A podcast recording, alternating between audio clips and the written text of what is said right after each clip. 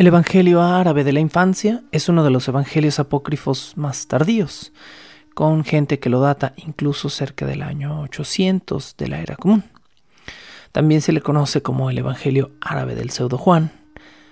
Todas las referencias a lo árabe es precisamente porque está escrito en lengua árabe.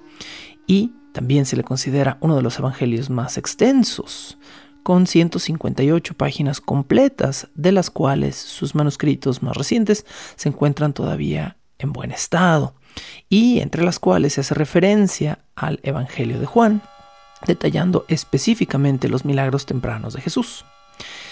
Este Evangelio, o la versión más completa de 158 páginas de este Evangelio, se conserva en la Biblioteca Ambrosiana de Milán, en Italia. Entre los evangelios apócrifos tardíos que hablan o que narran la infancia de Jesucristo, por supuesto que ya hemos escuchado varios, está el de Santiago y el pseudo Mateo, pero este, el Evangelio árabe de la infancia, se compara un poco más con el Evangelio de San Pedro, atribuido a San Pedro, entre enormes comillas, y el Evangelio de Bernabé, uno de los evangelios apócrifos menos conocidos y quizá uno de los menos citados. Estos también se escribieron, se cree, originalmente en árabe, pero no se conservan copias árabes, principalmente se conservan manuscritos en castellano y en italiano de estos otros evangelios mucho menos conocidos. Como otros evangelios que ya hemos estudiado hasta la fecha, el Evangelio árabe de la infancia se divide en tres. Tres partes que narran tres eventos ligeramente inconexos de la vida de Jesús. El primero es el nacimiento de Jesús y este es básicamente un clon, una copia directa del Evangelio de Santiago, por lo que omitiremos gran parte de este estudio. La segunda parte del Evangelio árabe de la infancia alude a los milagros de Jesús por medio de relatos inspirados en la leyenda árabe, sobre todo relatos que giran en torno a la huida de Egipto, por lo que aquí vamos a encontrar algunas diferencias interesantes entre este Evangelio y otros que hemos estudiado. Finalmente, la tercera sección de este Evangelio, que no alcanzaremos a revisar en este programa, sino hasta el siguiente, es una sección que enumera milagros posteriores de la infancia de Jesús, algunos repetidos o reminiscentes a otros que ya hemos analizado, que trataré de evitar por completo, y otros totalmente nuevos es precisamente por estas partes, estas piezas nuevas, estas piezas, digamos, distintas del rompecabezas, por lo que retomo este Evangelio de la Infancia. Aunque ya habíamos de alguna forma terminado con los Evangelios de la Infancia, me parece que en el Evangelio árabe hay suficientes diferencias o suficientes anécdotas distintas como para que haya un punto de interés nuevo. Más encima, hay algunas infecciones religiosas curiosas en este Evangelio podríamos de alguna manera decir que este Evangelio es la conexión entre la Biblia, el Corán y el zoroastrismo. Y yo sé que esto suena como que hemos descubierto la piedra roseta de las religiones. No, no es tampoco tan relevante, pero sí existe una correlación. ¿A qué me refiero? Bueno, la narración del Evangelio árabe de la infancia, en particular la segunda parte que ya incluye los milagros en Egipto, en la huida a Egipto, también está en el Corán. Y algunos de estos episodios van a estar infectados directamente. Es decir, esto quiere decir que algunos textos mm, islámicos pudieron haber infectado a este evangelio o que este evangelio pudo haber infectado algunos textos del Corán. Hay estudiosos y críticos que afirman que esto es precisamente porque es un evangelio árabe. Y es eh, precisamente esta infección por cuestiones lingüísticas. No se sabe, no se sabe con certeza quién mm, infectó a quién o en qué años específicamente. Eh, pero se sabe que hay fragmentos, ahorita les voy a citar, leer uno en particular, en los cuales los episodios están escritos casi de manera idéntica y relatan los mismos hechos con las mismas palabras o con palabras muy similares, por lo que se cree que hay una infección directa. Según eruditos islámicos, ya no bíblicos, el Evangelio se tradujo al árabe eh, cerca del siglo XVI, por lo que se cree que es una traducción tardía al árabe y que originalmente este evangelio no estuvo por supuesto escrito en árabe sino pues quizá en alguna otra lengua en griego en copto en latín no lo sabemos. Eh, principalmente los estudios islámicos digamos de este evangelio dictan que muy probablemente pudo haber sido una traducción no muy buena por cierto del latín temprano a árabe. Eh, entonces se considera un evangelio pues distinto en términos de, estudio, digamos, filológico, ¿no? A, otros que hemos estudiado, donde las traducciones son muy directas, donde específicamente están, son evangelios en hebreo, o en arameo, o en griego, o en copto, y sus traducciones vienen directamente de las fuentes. Y aquí en este caso, pues tenemos una, una cruza lingüística muy interesante. La investigación más reciente en desde la perspectiva, digamos, islámica de este Evangelio, dice que todo, absolutamente todo lo que se puede decir de la posibilidad de una versión cristiana preislámica de este Evangelio árabe es que muy probablemente no exista. O sea, ¿qué dice esta cita rara que les estoy parafraseando? No la estoy leyendo tal cual. La cita, la cita literal del estudio dice, todo lo que se puede decir sobre la posibilidad de una versión cristiana preislámica del Evangelio en árabe es que aún no ha surgido ninguna señal segura de su existencia real. En otras palabras, lo que dice esta cita es que muy probablemente este, este Evangelio cristiano en realidad sea un préstamo directamente islámico, porque no existe ninguna versión pre-árabe lo suficientemente completa como para considerarla parte del mismo Evangelio. Entonces se cree que este es un evangelio tan tardío porque está tomado directamente del Islam o muy probablemente de partes del Corán en infección o en conjunción con otros textos. Y es por eso que, como les decía hace un momento, los manuscritos que contienen las traducciones de este Evangelio, los más completos y los más tempranos que tenemos hasta la fecha, no se encuentran antes del año 873. Esto lo vuelve el Evangelio más tardío que hemos revisado en toda, absolutamente toda la temporada. Como les comentaba hace un momento, existe, por supuesto, una historia paralela entre el Evangelio árabe de la infancia y el Corán que eh, corresponde al momento del nacimiento de la infancia del Salvador y en el Corán a la Sura 19 entre los versículos 29 y 34. Este episodio hace referencia, por supuesto, a las primeras palabras del bebé Jesús en la cuna. En el Evangelio árabe de la infancia del Salvador, el texto es el siguiente. Él ha dicho que Jesús habló, y de hecho cuando estaba acostado en su cuna, le dijo a María su madre, Yo soy Jesús, el Hijo de Dios, el Logos, a quien has dado a luz como el ángel Gabriel te anunció a ti, y mi Padre me ha enviado para la salvación del mundo. En el Corán, Abdul Yusuf Ali el Corán, en la Sura 19, versículos 29 a 34, se lee lo siguiente. Pero ella señaló al bebé, y ellos dijeron, ¿cómo podemos hablar con alguien que es un niño en la cuna? Él dijo, de hecho, yo soy un siervo de Alá. Él me ha dado la revelación y me ha hecho profeta, y me ha bendecido donde quiera que esté, y me ha encomendado a la oración y a la caridad mientras yo viva. Él me ha hecho bondadoso con mi madre, y no dominante ni miserable. Así que la paz sea conmigo desde el día que nací y el día que muera y el día en el que seré resucitado de nuevo. Tal era Jesús, el Hijo de María. Esta es una declaración de verdad sobre la que en vano otros disputan.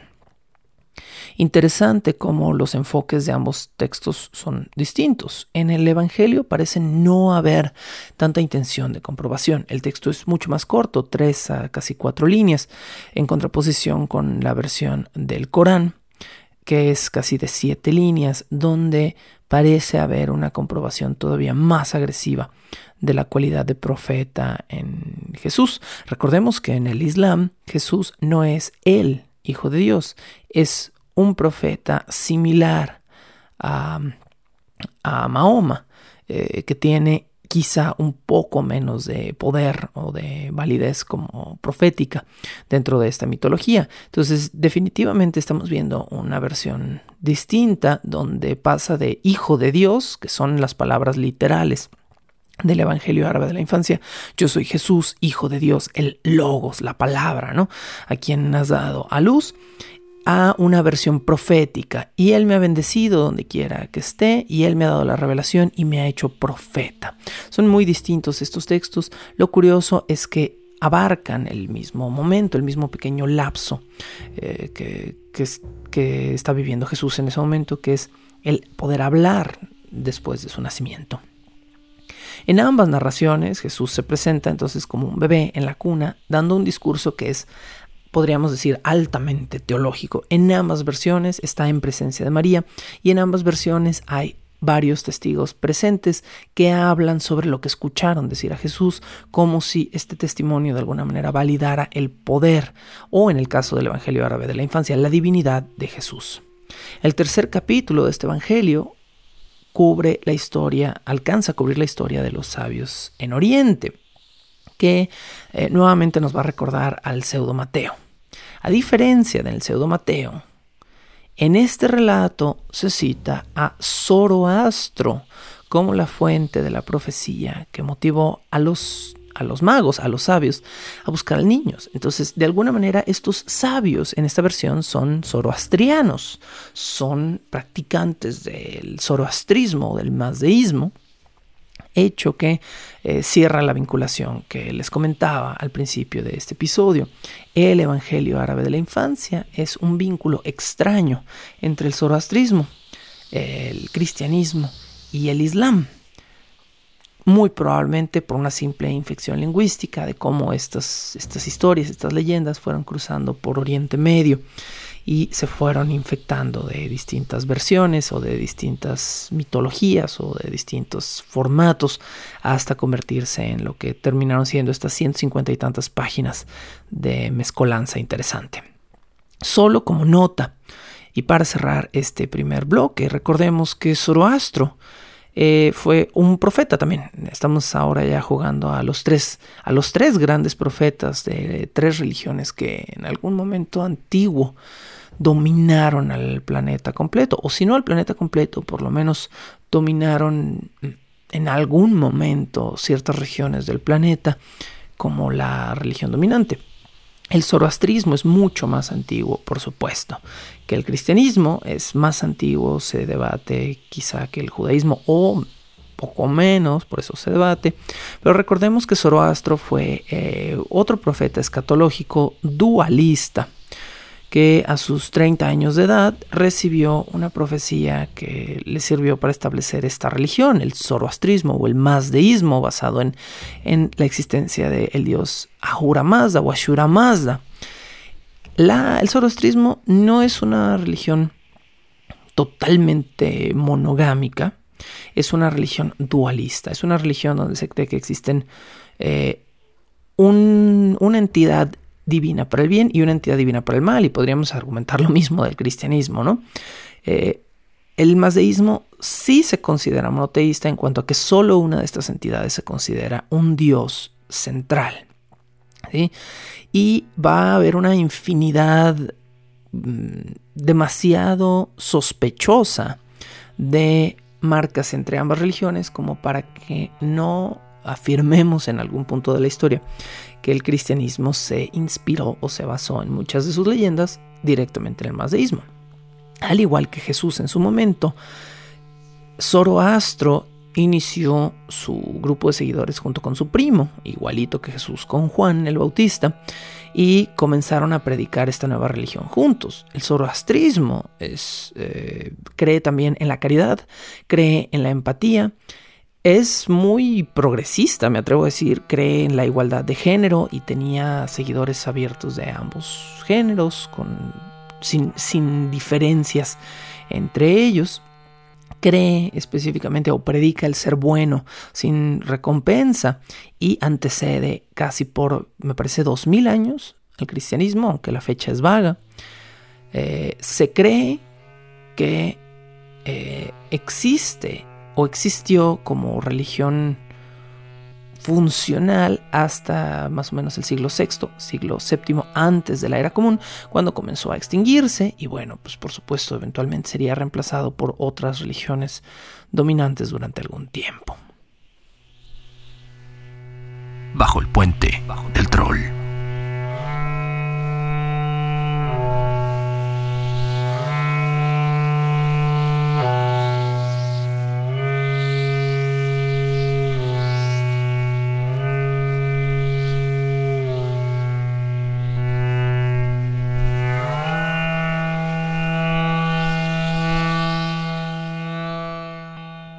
Arrancamos con el resumen del Evangelio árabe de la infancia y por supuesto que haré un esfuerzo consciente por no repetir los episodios que sean idénticos o muy similares a otros evangelios de la infancia. Pero escogí revitalizar este Evangelio árabe de la infancia para la temporada porque hay bastantes diferencias entre los hechos posteriores a la infancia de Jesús y aquellos que ya hemos relatado previamente empezando por las ya dichas primeras palabras pronunciadas de Jesús, que son muy diferentes en esta versión a las de otras versiones más tempranas. De nuevo, muy probablemente por todo el tiempo que había pasado y por toda la, infección entre otras religiones que se dio. Según el Evangelio árabe de la infancia, Jesús habló por primera vez en su cuna y dijo lo que ya leímos, yo soy el verbo, hijo de Dios que tú has parido, como te lo había anunciado el ángel Gabriel y mi Padre que me ha enviado para salvar al mundo. Y esta intención, eh, o esta, más bien la intención de esta frase muy probablemente sea solo confirmar una vez más la divinidad de Cristo, la no... Mm, eliminar la posibilidad de considerar que este profeta de la religión más grande y dominante del mundo sea un bastardo producto de una violación, como ya hemos recordado eh, puede ser en otros evangelios. A manera de nota, hay que aclarar también que los hechos posteriores inmediatos a estas primeras palabras sí son muy parecidos, con pequeñas diferencias. Por ejemplo, eh, recordemos el cómo olvidar el episodio de la María eh, LED, la María autoiluminada, este, que iluminaba la caverna, o el Jesús niño lámpara, que iluminaba la caverna en otras versiones del Evangelio. Bueno, en este Evangelio esa anécdota, por ejemplo, queda totalmente eliminada. Ni María es luminiscente, como pececito abisal, ni Jesús es un niño LED. En esta versión, en esta versión hay lámparas colocadas por toda la caverna donde Jesús nace. ¿Quién puso las lámparas y de dónde diantres salieron todas esas lámparas? No lo sabemos, ¿sí? Pero de alguna manera creo que alguien hizo un cambio estratégico, racional en este evangelio. Alguien decidió seriamente eh, que un niño luminiscente no era adecuado para este evangelio y que era mejor poner una serie de lámparas de aceite que salieron injustificadamente de ninguna parte, pero que por lo menos estaban presentes sin ninguna razón sobrenatural. Aunque no sabemos de dónde las sacó José ni quién las puso allí, porque José andaba buscando a la matrona. Entonces es interesante ver cómo este parece ser uno de los huecos eh, que resaltan lo absurdo del hecho de este niño nacido en una caverna en medio del desierto. En el Evangelio árabe de la infancia también se recoge el episodio de la caída de los ídolos de Sotina.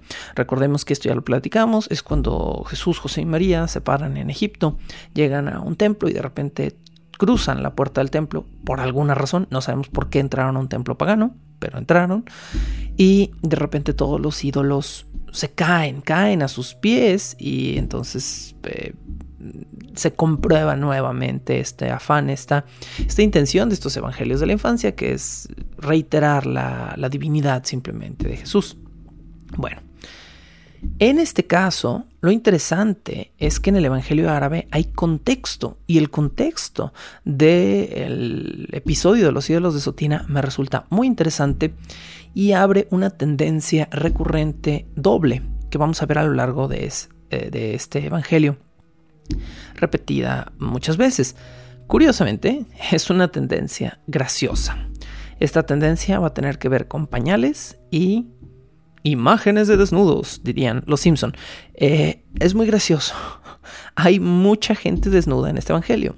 El autor, yo creo que era un autor que tenía alguna tendencia, una preferencia por lo erótico suave, podríamos decir. Y este es el, el único evangelio donde he encontrado referencias a gente desnuda. Eso me parece muy interesante. Pero además son recurrentes. Eh, no en todos los casos, pero me parece recordar, al menos en esta primera mitad que vamos a resumir el día de hoy del Evangelio, unos tres casos de gente desnuda. Entonces, pues es mucha más gente desnuda de la que hay en cualquier otro Evangelio, casi siempre. Bueno. ¿Cuál es el contexto entonces que antecede a la caída de los ídolos de Sotina? Bueno, según esta versión, que muy probablemente está directamente inspirada en lo que ya leímos de otros evangelios de la infancia, porque recordemos que no hay otras fuentes múltiples que mencionan la caída de los ídolos de Sotina. Pero, según esta versión, en Sotina estaba este templo, donde los egipcios hacían una serie de sacrificios a múltiples ídolos, donde se presentaban eh, ofrendas y donde se consagraban bebidas, libaciones. Bueno, este templo era precedido por un sacerdote muy aclamado, muy famoso, quien era, se autodenominaba un oráculo. Él decía, yo puedo ver el destino, el futuro, y por eso yo soy el sacerdote chido de este templo. El sacerdote era eh, considerado un hombre muy poderoso y muy respetado. Eso hacía que las historias sobre su hijo eh, de alguna manera quedaran acalladas. ¿Cuál era el problema con su hijo? Bueno, se dice que este sacerdote tenía un hijo de cerca de 30 años de edad que estaba poseído por demonios. Eh, y aquí comienzan las imágenes de desnudos. Este, y este chico le gustaba siempre, o sea, sus papás le ponían ropa encima y se desnudaba todo el tiempo. Le gustaba rasgar o romper sus vestiduras. Y por lo general era un chico que se la pasaba desnudo en público, era un hombre de 30 años, que si me lo preguntan a mí, era igual a cualquier, este, a lo mejor indigente del centro que tenemos aquí, porque además gritaba a la gente y les aventaba piedras. Dos cosas que a mí me han hecho los indigentes del centro. Este, afortunadamente han fallado a dar con sus piedras, pero es muy común encontrar gente que tiene que vive en la calle que tiene algún trastorno mental y que eh, lamentablemente es descuidada. Y a mí me parece que en la larga e incomprendida historia de las enfermedades mentales, este tipo de relatos lo que nos presentan es precisamente esto, historias de gente que tenía alguna enfermedad mental, que probablemente este hombre de 30 años no tenía el intelecto ni el cerebro de un hombre de 30, sino alguna, alguna desventaja, alguna parálisis, algo, y pues era un hombre que no era elocuente, que se desnudaba en público, que se que aventaba piedras, que le gritaba a la gente. Bueno, eh, en, este contexto del Evangelio árabe de la infancia, cuando la familia Jesús, José y María llegan a la región de Sotina, se produce el terremoto. En las otras versiones que leímos, el terremoto se da justo cuando ellos cruzan la puerta del templo. Es mucho más dramático, ¿no? Todo esto, como entran al templo y caen las estatuas a los pies de Jesús. Y el niño Jesús se levanta como luchador de la WWE y dice, sí, caigan ante mí. Eso no es exactamente lo que sucede pero esta versión es mucho menos dramática. Cuando María, con el niño en brazos, cruza las puertas de Sotina, tiembla en Sotina y caen algunos ídolos del templo, ¿no? Entonces Jesús ni siquiera estaba presente en esta versión del templo. Por lo tanto, en esta versión no hay una vinculación directa, excepto por el famoso oráculo. Es una historia muy conveniente, ¿sí? si la vemos desde esa perspectiva. Dado que el sacerdote central de Sotina era un oráculo muy prominente y muy poderoso, él vio con el ojo de su mente que, eh, cito, un Dios invisible y misterioso causó el temblor, ¿no? Entonces, eh, Jesús y el sacerdote no se cruzan y Jesús no es adorado por el sacerdote como en otras versiones y Jesús y María y José jamás pisan el templo de Sotina, cosa que me resulta mucho más lógico de alguna manera en esta versión que en las otras versiones donde Jesús, José y María entraban a un templo pagano sin ninguna razón. Entonces, aquí ellos entran a Sotina, tiembla y el oráculo de este templo dice, ah, alguien anda por aquí, en Sotina, que es hijo del Altísimo, esta es otra cita directa, anda por aquí un hijo del Altísimo, y se pone como nervioso este oráculo. Inmediatamente eh, este hombre, este poderoso sacerdote, se convierte. Se convierte a una religión que todavía no existía, se convierte al cristianismo en una época donde el cristianismo todavía no existía, es muy chistoso, pero este hombre queda como convencido, podríamos decir, de que este hijo del Altísimo que se acaba de presentar en Sotina, a quien él no conoce, es el dios de dioses y es el chido. Y entonces el hombre comienza a predicar de alguna manera que hay en Sotina un, hijo de algún dios poderoso, del Altísimo, como él lo llama, que anda por ahí para más eh, deus ex machina, podríamos decir, en la historia, para más situaciones fortuitas, serendípicas, el hijo loquillo del sacerdote se topa con la familia de Jesús. Y María ve a este hombre y lo ve y le tiene compasión. Ve a este hombre delgado y desnudo y eh, gritando, balbuceando. Y María acaba de lavar los pañales de su niño. Por eso les digo que en este Evangelio hay dos tendencias, pañales y gente desnuda. Y no necesariamente por separado.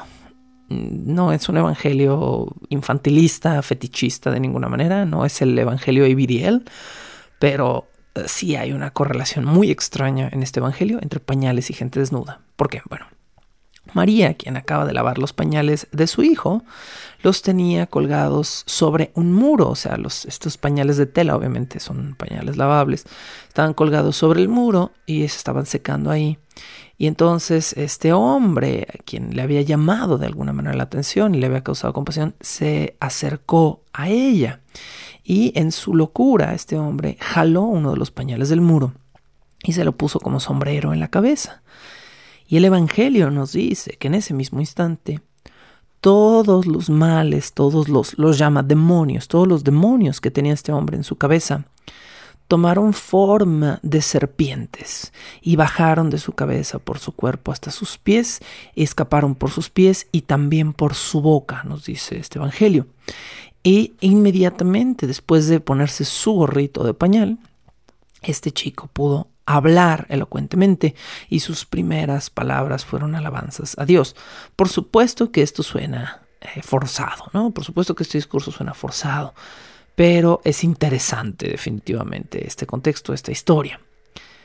Inmediatamente se enteró de esto su padre cuando su hijo regresó a casa totalmente curado y coherente y el padre le preguntó qué, había pasado, ¿no? ¿Cómo, cómo, ¿Cómo te curaste, no? Llevamos años sufriendo tu agonía de alguna manera y ahora estás curado. Bueno, y entonces este, este joven le dice a su padre que eh, le platica la historia, ¿no? Le dice, me puse unos pañales que había eh, utilizado este niño y seguramente este niño era algún dios porque me curé, ¿no? Y entonces automáticamente, obviamente, el padre, quien ya había hecho la pues la profecía de Jesús dice a ah, este chamaco es el chamaco mágico que causó el temblor y por lo tanto este es el chido, este es el Dios chido. Entonces eh, el padre comienza a buscar a José y a María, cosa que a ellos no los pone muy felices. Al saber de todo lo que había pasado en Sotina, al, enterarse José y María de que probablemente su hijo había sido responsable de la caída de varios ídolos en el templo más famoso de aquella región de Egipto,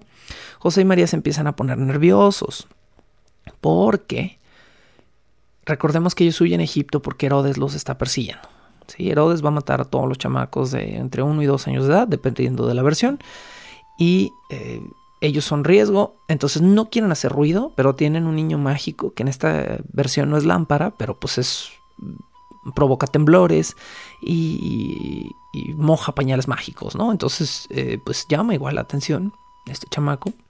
Entonces, eh, José y María inmediatamente dicen, ¿sabes qué? Hay que pelarnos en friega de Sotina porque ya hay noticias, ¿no? Ya hubo un milagro y ya hubo una caída de unos ídolos y estamos seguros de que los hombres de Herodes se van a enterar, ¿sí?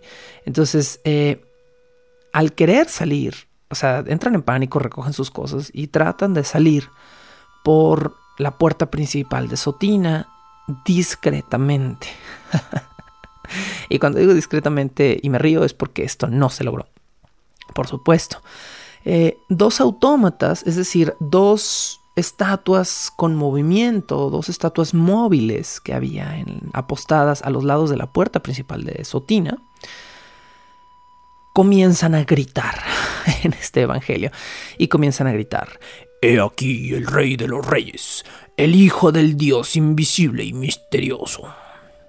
Y entonces, pues, en su escape silencioso, José y María son delatados por la gloria de su propio hijo, eh, por este par de autómatas gigantescos que están apostados en, las puertas del templo y que arruinan su, escape misterioso, gritando, ¿no? El Evangelio cierra este episodio de forma muy recortada después de este hecho. Esto es lamentable. Eh, el Evangelio en un parrafito, así muy brevemente después de, esta, de este incidente con los autómatas, nos dice que el faraón de Egipto se enteró de la estancia de Jesús y que siguiendo a lo mejor órdenes de Herodes quiso mandarlo también matar.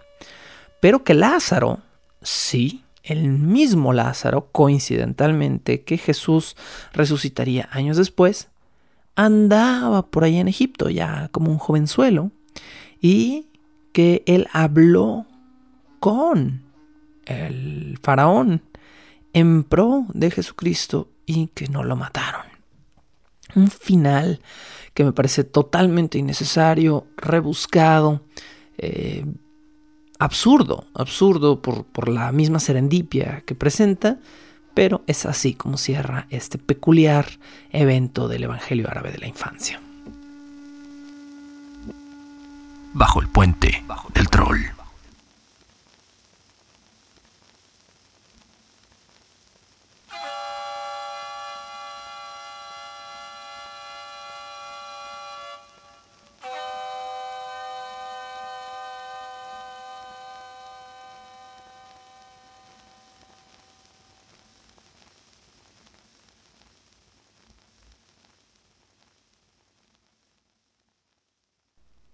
Luego de partir de Egipto, el Evangelio árabe de la infancia nos relata que la familia, Jesús, María y José, llegaron a un paraje que se encontraba eh, plagado de gente y se acercaron a esta caravana de viajeros para darse cuenta de que era un prelinchamiento. Un grupo de bandidos había atacado a una caravana de viajeros y, si creemos que esto es justicia de tiempos modernos, los viajeros, que no tenían el apoyo de la ley por estar viajando por medio del desierto, decidieron hacer justicia por su propia mano y golpearon y ataron a los bandidos y los habían dejado apresados, causando un tumulto entre toda la caravana. Más encima, imágenes de desnudos. Eh, más encima, los, las personas de la caravana ataron a los bandidos y los desnudaron nuevo segundo desnudo del Evangelio árabe de la infancia. Bueno, son múltiples desnudos aquí. Los, los golpearon, los ataron y los desnudaron. Y entonces cuando Jesús y su familia huyen de Sotina, empiezan a huir de Egipto, eh, presuntamente el caos que se causó a la salida de la ciudad de Sotina logra ahuyentar o dispersar esta caravana de viajeros. Cuando Jesús, José y María llegan a ver a esta caravana de viajeros, los, los viajeros están en caos, dispersándose, yéndose. No sé, ellos al parecer planeaban hacer algún tipo de justicia, pero fueron ahuyentados por, muy probablemente, no sé, por el ruido de los mismos autómatas gritones. Y entonces Jesús, José y María se topan con que esta caravana de viajeros están dejando abandonados a estos hombres desnudos que están por ahí atados. Y la familia se topa con estos bandoleros y dice que los ven y ven como estos bandidos comienzan a desatarse en su desesperación y así desnudos como estaban. Eh, se acercaron a la familia y les preguntaron que cuál era el rey que había causado las palabras de los autómatas al salir de Sotina. ¿Quién fue quien causó este caos que hizo que se dispersara la caravana de viajeros y que nosotros nos pudiéramos desatar y liberar? José les dice que el rey que los había liberado es, cito, el que va a llegar sobre nuestros pasos. Y estos bandidos logran escapar después de su fechoría. Es un, es un fragmento muy interesante eh, el de este Evangelio árabe de la infancia de los bandidos, porque es muy raro, o sea, es muy raro, punto. La gloria de Jesús ayudó a escapar a un grupo de bandidos que habían asaltado una caravana de viajeros. Eso es lo que pasó, eso es lo que estamos entendiendo que pasó en este Evangelio. Por eso este Evangelio me parece tan rescatable, porque es muy diferente de todo lo demás que hemos escuchado hasta el momento. Entonces, estos bandidos, eh, la caravana de viajeros se asusta con el ruido que hacen los autómatas cuando, cuando Baby Jesus es adorado por estos robots gigantes egipcios. Cuando decimos Baby Jesus es adorado por robots gigantes egipcios, suena como ideal para hacer la versión de anime de estos evangelios. Bueno, estos bandidos se desatan en el tumulto y desnudos como están se presentan con la familia y así con, los tambaches al aire les dicen, oigan, ¿a quién le debemos nuestras vidas? Y, José muy crípticamente les, les contesta que le deben sus vidas a él, que va a llegar sobre nuestros pasos. Eh, es muy raro, es muy raro todo este evangelio. Bueno, después de su encuentro con desnudos, la familia escapa de Egipto y pasa por una aldea donde, ding, ding, ding, nuevamente hay una mujer que está poseída por un demonio. A estas alturas todavía no está desnuda, pero quién sabe qué pueda pasar más adelante. Bueno, entonces, según esta historia, esta chica poseída había salido una noche de su casa muy tarde, casi en la madrugada, a juntar agua del pozo. Y ahí en el pozo se había topado a un joven hermosísimo. El joven más jugoso, carnoso y guaposo y correoso que se les ocurra. ¿sí? Y entonces esta chica pues no pudo resistirse y viendo al joven sabroso como estaba ahí, mancilló su virtud tocándole la palma de la mano a este joven. Y este joven no era otro que el mismísimo demonio, quien en ese momento la poseyó, mm, parece que solo de forma metafórica, no física.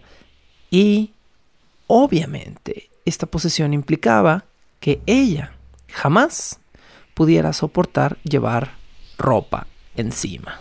Desnudo número 3 del día de hoy, ¿sí?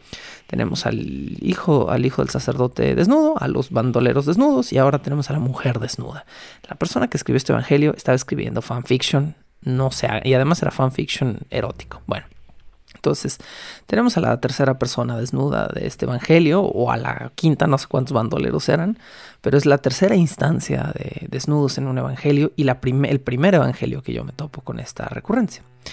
Se dice en el Evangelio árabe de la infancia que si a esta joven le echaban ropas encima, si la intentaban vestir, ella inmediatamente se ponía furiosa y se arrancaba las prendas de encima, se las desgarraba y así desnuda le gustaba también tirar piedras a los que pasaban, en este caso en una encrucijada muy cercana a su casa.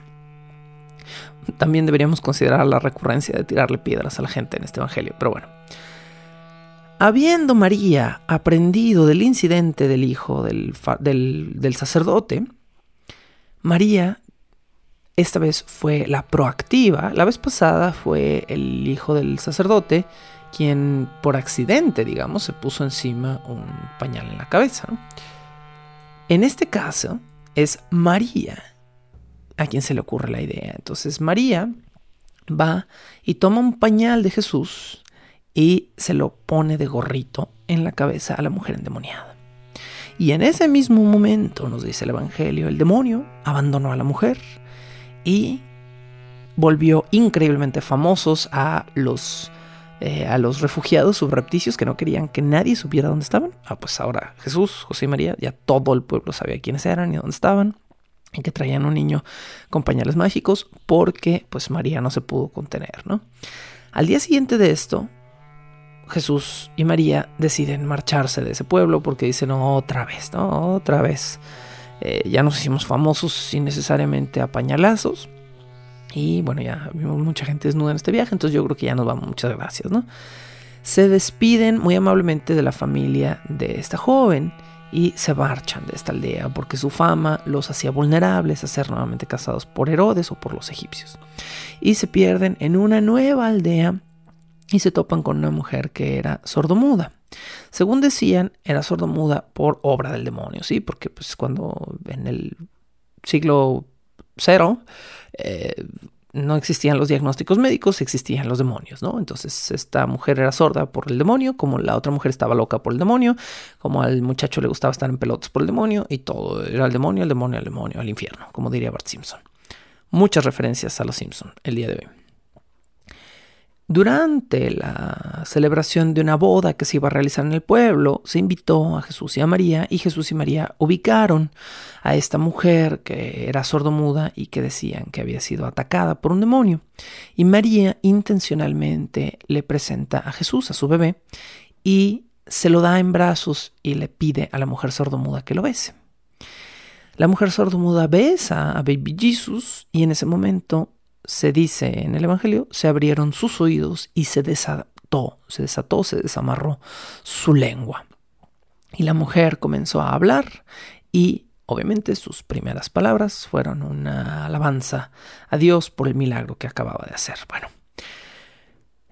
es muy curioso cómo también hay que notar, en esta versión del Evangelio árabe de la infancia, Jesús habla justo después de nacer. Y luego, durante todas sus patoaventuras, no vuelve a decir una sola palabra. Es un bebé totalmente normal. Es más normal que en otros evangelios. En otros evangelios, Baby Jesus doma demonios y doma eh, leones y jaguares y mueve plantas y las manda al cielo por orden de los ángeles. En esta versión del Evangelio, Baby Jesus nace como súper friki, hablando como un adulto y predicando, y Diez minutos después es un bebé totalmente normal, que hace gugutata y la gente lo carga y me da sus pañales y sus pañales se vuelven mágicos. Entonces es muy extraña esta combinación. Bueno, cosa aparte, en ese pueblo, donde la gente fue un poquito más discreta, gracias, la familia permaneció por tres días y la familia de la mujer sordomuda inmediatamente les da asilo y les dicen, por favor, ustedes acaban de hacer algo increíble, quédense, quédense aquí, nosotros los, los, escoge, los, perdón, los escondemos y no se tienen que preocupar de nada. Luego de estos tres días de asilo y de provisiones y todo, la familia se marcha con, con un montón de provisiones nuevas hacia otra aldea. Pero en esta otra aldea corría una leyenda. Se decía que en esta aldea había una mujer que un día había ido a lavar al río sus vestidos y que al no ver a nadie cerca, número 4, se desnudó por completo y se bañó en el río. Pero no estaba totalmente sola. Había una serpiente. Y esa serpiente, esta entidad fálica y pagana de alguna manera, le brincó encima y nos dice la metáfora del Evangelio, se anudó en torno a su vientre y no la soltó más. Si me lo preguntan a mí, esta es una no muy elaborada eh, metáfora sobre un embarazo no deseado, probablemente, o sobre alguna violación, no lo sé, estoy dando una opinión. Esta mujer que va a estar sola, se desnuda en el río, comienza a bañarse y de repente esta serpiente le brinca encima, la violenta y después le engrosa el vientre con su cuerpo, me suena muy peculiar. Eh, y entonces, bueno, pero sigamos, sigamos aludiendo a que esto no es una metáfora, sino a que es una historia real, ¿sí? Y entonces esta leyenda, o esta, o esta mito, nos dice que la serpiente le brincó encima, se anudó en torno a su vientre y que a ratos, específicamente por las noches, se extendía sobre ella y la amagaba sobre la cama con todo su peso. Muy curiosa esta historia. Entonces, en este siguiente pueblo, donde encontramos a nuestro cuarto desnudo del día, María vio a esta mujer que ya le habían platicado y como ya se la sabía, dijo, bueno, como se fijan que hay una progresión muy chistosa que a mí me gusta mucho de este evangelio en cuanto a que primero María es como, ah, un loquillo agarró el pañal de mi hijo y se curó. Y la siguiente vez ella sola va y le, aplasta el pañal en la cabeza a la señora loca y se cura también. Y la tercera vez es como, mm, a lo mejor funciona directamente con el niño. Hay un proceso empírico, experimentación de parte de María, donde la siguiente vez es como, ¿y si nos aproximamos más a la fuente? Y entonces la siguiente vez le da a besar al niño esta mujer sordomuda y la mujer se cura inmediatamente. Sí, entonces eh, ya, con, ya con esta experiencia, como que María está tratando de experimentar, ver los alcances de, de la milagrosidad, podríamos decir, de su hijo. Y entonces, bueno, María vio a la mujer y le puso de una vez al chamaco en brazos, ¿no? Ya, contacto directo.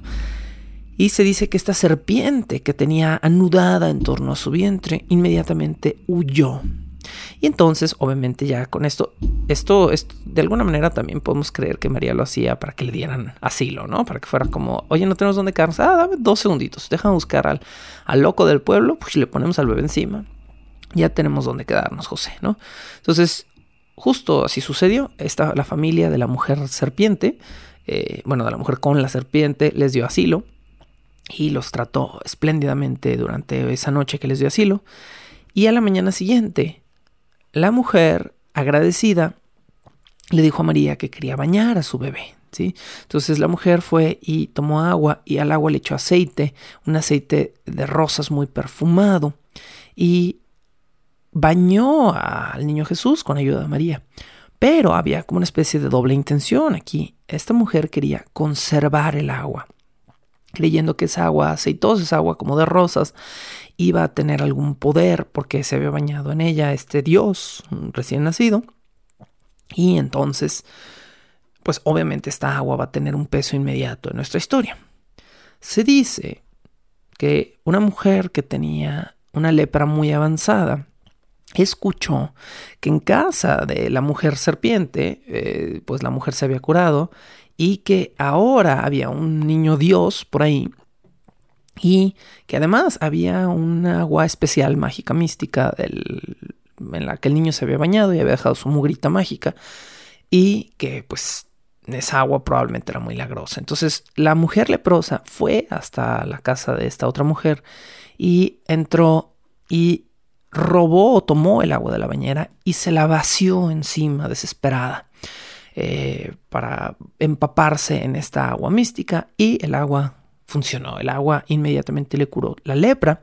La mujer quedó de inmediato curada y se hincó frente a la familia y les dijo que era una huérfana y que ella sabía que de alguna manera había hecho algo mal, había transgredido en casa de una persona ajena y se había robado esta agua mágica para, para hacer algo egoísta, pero que estaba dispuesto a pagarlo, que a partir de ese momento se movería con la familia y los acompañaría a manera de sirvienta para facilitarles su camino. Bajo el puente del troll.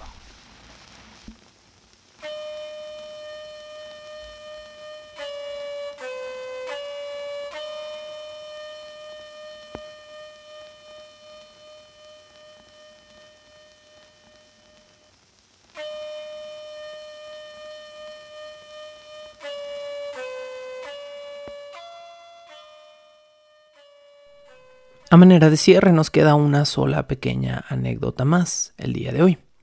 Y esta anécdota es una de las más interesantes de este Evangelio, me atrevo a decir. Nos presenta una especie de pequeño cuento, de pequeña historia completa, que podría verse reflejada de manera individual en muchas otras leyendas populares. No dudaría que alguna leyenda popular haya salido de este encuentro. Se las platico. Luego del robo del agua del bebé mágico de los pañales místicos, eh, la mujer leprosa que queda automáticamente curada se convierte en la fiel sierva de esta familia que iba a tener que continuar su viaje y entonces esta mujer se les une. Parten junto con la joven a otro poblado y lo siguiente que sucede es que la familia se encontró en una nueva aldea que tenía un castillo en construcción y ese, ese castillo en construcción le pertenecía a un gran señor feudal cuya esposa estaba desconsolada, estaba muy triste. Al ver María, esta mujer, se le acerca. María, María va a ser, por eso, por eso se le considera en tiempos modernos la gran intercesora de los milagros de Cristo, ¿no? A María, porque María era la el motor de la bondad y la, ingenuidad, la, inteligencia, más bien el ingenio, ¿no? Detrás de todos estos milagros, porque María era la que de alguna manera utilizaba los poderes de Baby Jesus para hacerse, hacerle un bien a otros, pero también hacerse un bien a ellos dentro de su vida por Egipto. Bueno, entonces, al ver María, esta mujer que estaba desconsolada y que estaba llorando fuertemente, se le acerca y le dice, oye, ¿por qué lloras? Y esta mujer le platica que eh, ella se odia a sí misma porque el único hijo que le ha podido dar a su poderosísimo, riquísimo y famosísimo marido se infectó de lepra. Entonces esta mujer está sufriendo porque ella, o sea, sufre para tener un bebé, quiere darle un bebé a su marido, su marido quiere tener un hijo varón y cuando por fin lo tienen, al, al niño le da lepra, ¿no? Entonces le da el megapancho a esta mamá y el marido, que no era el mejor tipo del planeta, la aparta y le dice a la mujer, te doy dos opciones. O matas al bebé, o lo das en adopción a una región tan lejana que yo jamás, jamás lo tenga que volver a ver, ¿no? Y entonces, pues bueno, gran marido, marido del año. Este, y por supuesto, la esposa pues no quiere asesinar al chamaco, ¿no? Entonces, Va María, escucha esta historia y la joven leprosa, la, chica que se había curado, bueno, la joven ya no leprosa, que la acompañaba, escucha también este relato y le dice a la esposa del hombre, le dice, ¿sabes qué? Yo me acabo de curar de lepra, yo tenía lepra y me estaba muriendo de esto. Y esta, esta familia tiene un bebé mágico que no tiene LEDs en esta versión, no prende, pero hace otras cosas mucho más cool, ¿no? No solo la lucecita. Entonces le platica la historia del agua de baño y la mujer inmediatamente eh, se impregna de esta información y le ruega a María y le dice, por favor, por favor, convence a tu marido de que se queden esta noche en nuestra casa. Nosotros somos ricos, tenemos un montón de barro, les vamos a dar un festín, les vamos a dar provisiones. Lo único que te pido es que bañes a, a tu hijo en mi casa y que me dejes el agua de la tina, ¿no? Entonces, esta mujer obviamente va a, hacer lo propio, prepara el baño, todo, y manda traer al hijo leproso que había dado en adopción, ¿sí? Lo había dado en adopción a, una, a un lugar lejano, pero todavía lo tenía ubicado. Recupera al hijo y obviamente bañan primero al baby Jesus, dejan su agua mágica y luego bañan en la misma agua de tina al bebé y obviamente el bebé queda automáticamente curado. Y la pareja muy adinerada le da un montón de provisiones y siguen su viaje. Este no es, este no es el punto de la, de la última anécdota que me interesa, sino lo que sigue. A razón de este encuentro, con muchísimas provisiones, José y María y el niño logran viajar más lejos y logran encontrarse con un poblado donde hay un hombre que está maldito. Según la leyenda, a este hombre lo maldijo su esposa y esta maldición no tenía cura. En esta otra aldea, la familia y la joven que todavía continúa acompañándolos se topan entonces con tres mujeres. Hay tres mujeres en un cementerio. Y nuevamente es María y la mujer ex leprosa quien se topa con estas mujeres y las ven plañendo, las ven llorando en este cementerio. Y entonces María manda a la joven leprosa y le dice, oye, pregúntales por qué lloran. Entonces la chica va y las tres mujeres se niegan a confesar el motivo de su llanto, pero se ofrecen a darle asilo a los viajeros. Entonces María, intrigada como por esto, dice, ok, vamos, vamos, ¿no? O sea, quiero saber qué rollo. Entonces entra la familia a la casa de las mujeres y aquí es donde se pone loco el rollo. Adentro de la casa, no en el establo, sino a medias de la casa, en la sala de la casa, las mujeres tenían una paca de cebada y un mulo, una mula macho, un mulo que estaban alimentando con esta cebada. Y pues entonces imagínense la, extrañez, ¿no? La extrañeza de... Se, llegan José y María y se sientan así como en el silloncito de lado y es como... Eh, ah, qué gusto se está aquí, ¿no? Y de repente al lado tienes masticando al mulo a media sala y eh, de repente el mulo se te queda viendo sospechosito y luego ya baja la mirada para seguir pastando su cebada. Es muy rara toda la, imagen, ¿no? Entonces José y María están un poquito extrañados. Llegan las hermanas, eh, que son las huéspedes, y les dicen, ay, pues perdón, o sea, perdón por tener un burro aquí en la sala, pero es nuestro hermano. Y entonces José y María se quedan así como, ¿what? Le dicen, sí, es, es nuestro hermano. Eh, nuestro hermano estaba casado y pues nosotros no sabíamos. Eh, nosotras tres, las hermanas, necesitábamos que nuestro hermano varón se casara para poder tener bien nuestras tierras y todo chido.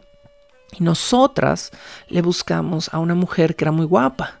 Y nuestro hermano, pues de una vez dijo, sobres, si quiero, ¿sí? Y se casó con esta mujer y la mujer era una bruja. Entonces, esta bruja algo hizo mi hermano que no le pareció, no le quiso dar poder o control o tierras y lo maldijo y mi hermano amaneció convertido en un mulo. Entonces, ahora tenemos un mulo comiendo cebada en la sala y no sabemos qué hacer con él porque pues sigue siendo nuestro hermano y lo queremos, pero pues ahora es un burro, ¿no? Bueno. Las mujeres entonces le informan a la chica, a la ayudante, digamos, de la familia, que ya habían llevado varios brujos y varios magos a curar a su hermano y ninguno había podido contrarrestar una maldición tan poderosa. Y más encima, en el lapso en el que el hermano se había convertido en un burro, eh, las tres hermanas fueron a llorar a la tumba de sus padres en su aniversario, porque había sido el aniversario de la muerte de sus padres y ellas pues se, se sentían malas hijas porque lo único que habían hecho para la familia era deshonrarla, convirtiendo a su hermano en un mulo. Entonces estaban pues, desoladas estas, estas mujeres cuando María les dijo a las tres que mm, pues básicamente tenía un bebé mágico. No, María obviamente no les dice eso, María les explica, ¿no? María a, través de la mujer eh, ayudante las tres mujeres se enteran que María tiene un bebé, que es Jesús, y que es muy poderoso y repiten todo, ¿no? Repiten este, lo del agua y repiten lo de los pañales y todo y se, alarga mucho pues esta leyenda que les digo que es como una historia autocontenida de alguna manera, se puede contar casi como una leyenda separada y entonces pues obviamente estas tres mujeres eh, dicen, bueno pues sobres, o sea vamos a intentar algo con el bebé mágico y María de una vez dice sí, o sea ya, ya me la sé, ¿no? Y entonces María ya no saca los pañales, ya no saca la agüita directamente agarra al bebé y lo sienta en el burro, lo sienta en el mulo. Y en el momento en el que el mulo le hace pues caballito o mulito, no sé cómo decirlo, el hermano vuelve a tomar su forma de hombre y despierta sano y salvo y por supuesto desnudo. Este, eh, para completar nuestro quinto desnudo de este evangelio y el último de este episodio. Les leo literal el cierre de este episodio también para darle, perdón, de, esta, de este evangelio, para darle cierre a este episodio. Y las dos hermanas dijeron a su madre, He aquí que nuestro hermano ha vuelto al estado normal, por el socorro de Jesús y gracias a esta joven que nos ha hecho conocer a María y a su hijo. Ahora bien, nuestro hermano no está casado, y el mejor partido que podemos tomar con él es, seguro, unirlo a esta joven, que está al servicio de esta familia. E interrogaron las tres mujeres a María sobre el asunto, y ella inmediatamente concedió a su demanda. Y celebráronse con magnificencia las bodas de la joven, y la alegría de las tres mujeres ocupó ahora el lugar anterior de su angustia. y convirtieron sus lamentaciones en cánticos de fiesta y dijeron gozosas, Jesús, el Hijo de María, ha transformado el duelo en júbilo. María y José se quedaron allí diez días y después se alejaron colmados de testimonios de respeto y de veneración por aquellas personas que los despidieron con pesar y que tras los adioses volvieron a su casa deshechas en lágrimas, sobre todo la joven que estaba ahora muy contenta. Con esto cerramos este episodio del día de hoy. Debajo el puente del troll, la primera mitad del Evangelio de la, de la infancia, uno de los que más me ha resultado grato resumir por su contenido que, además de ser peculiar, gracioso a ratos y curioso en otros, pues no está de más, tiene mucha gente desnuda dentro.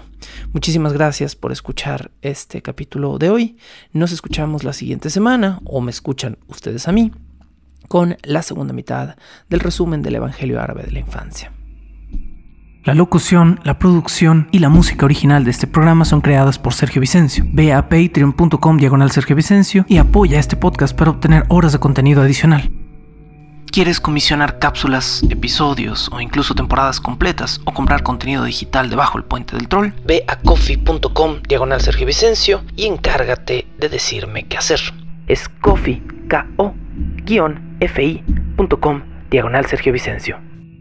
Búscame como arroba recuadro blanco en Twitter e Instagram o como Sergio Vicencio en YouTube para darme tu opinión sobre este podcast. Bajo el puente del troll.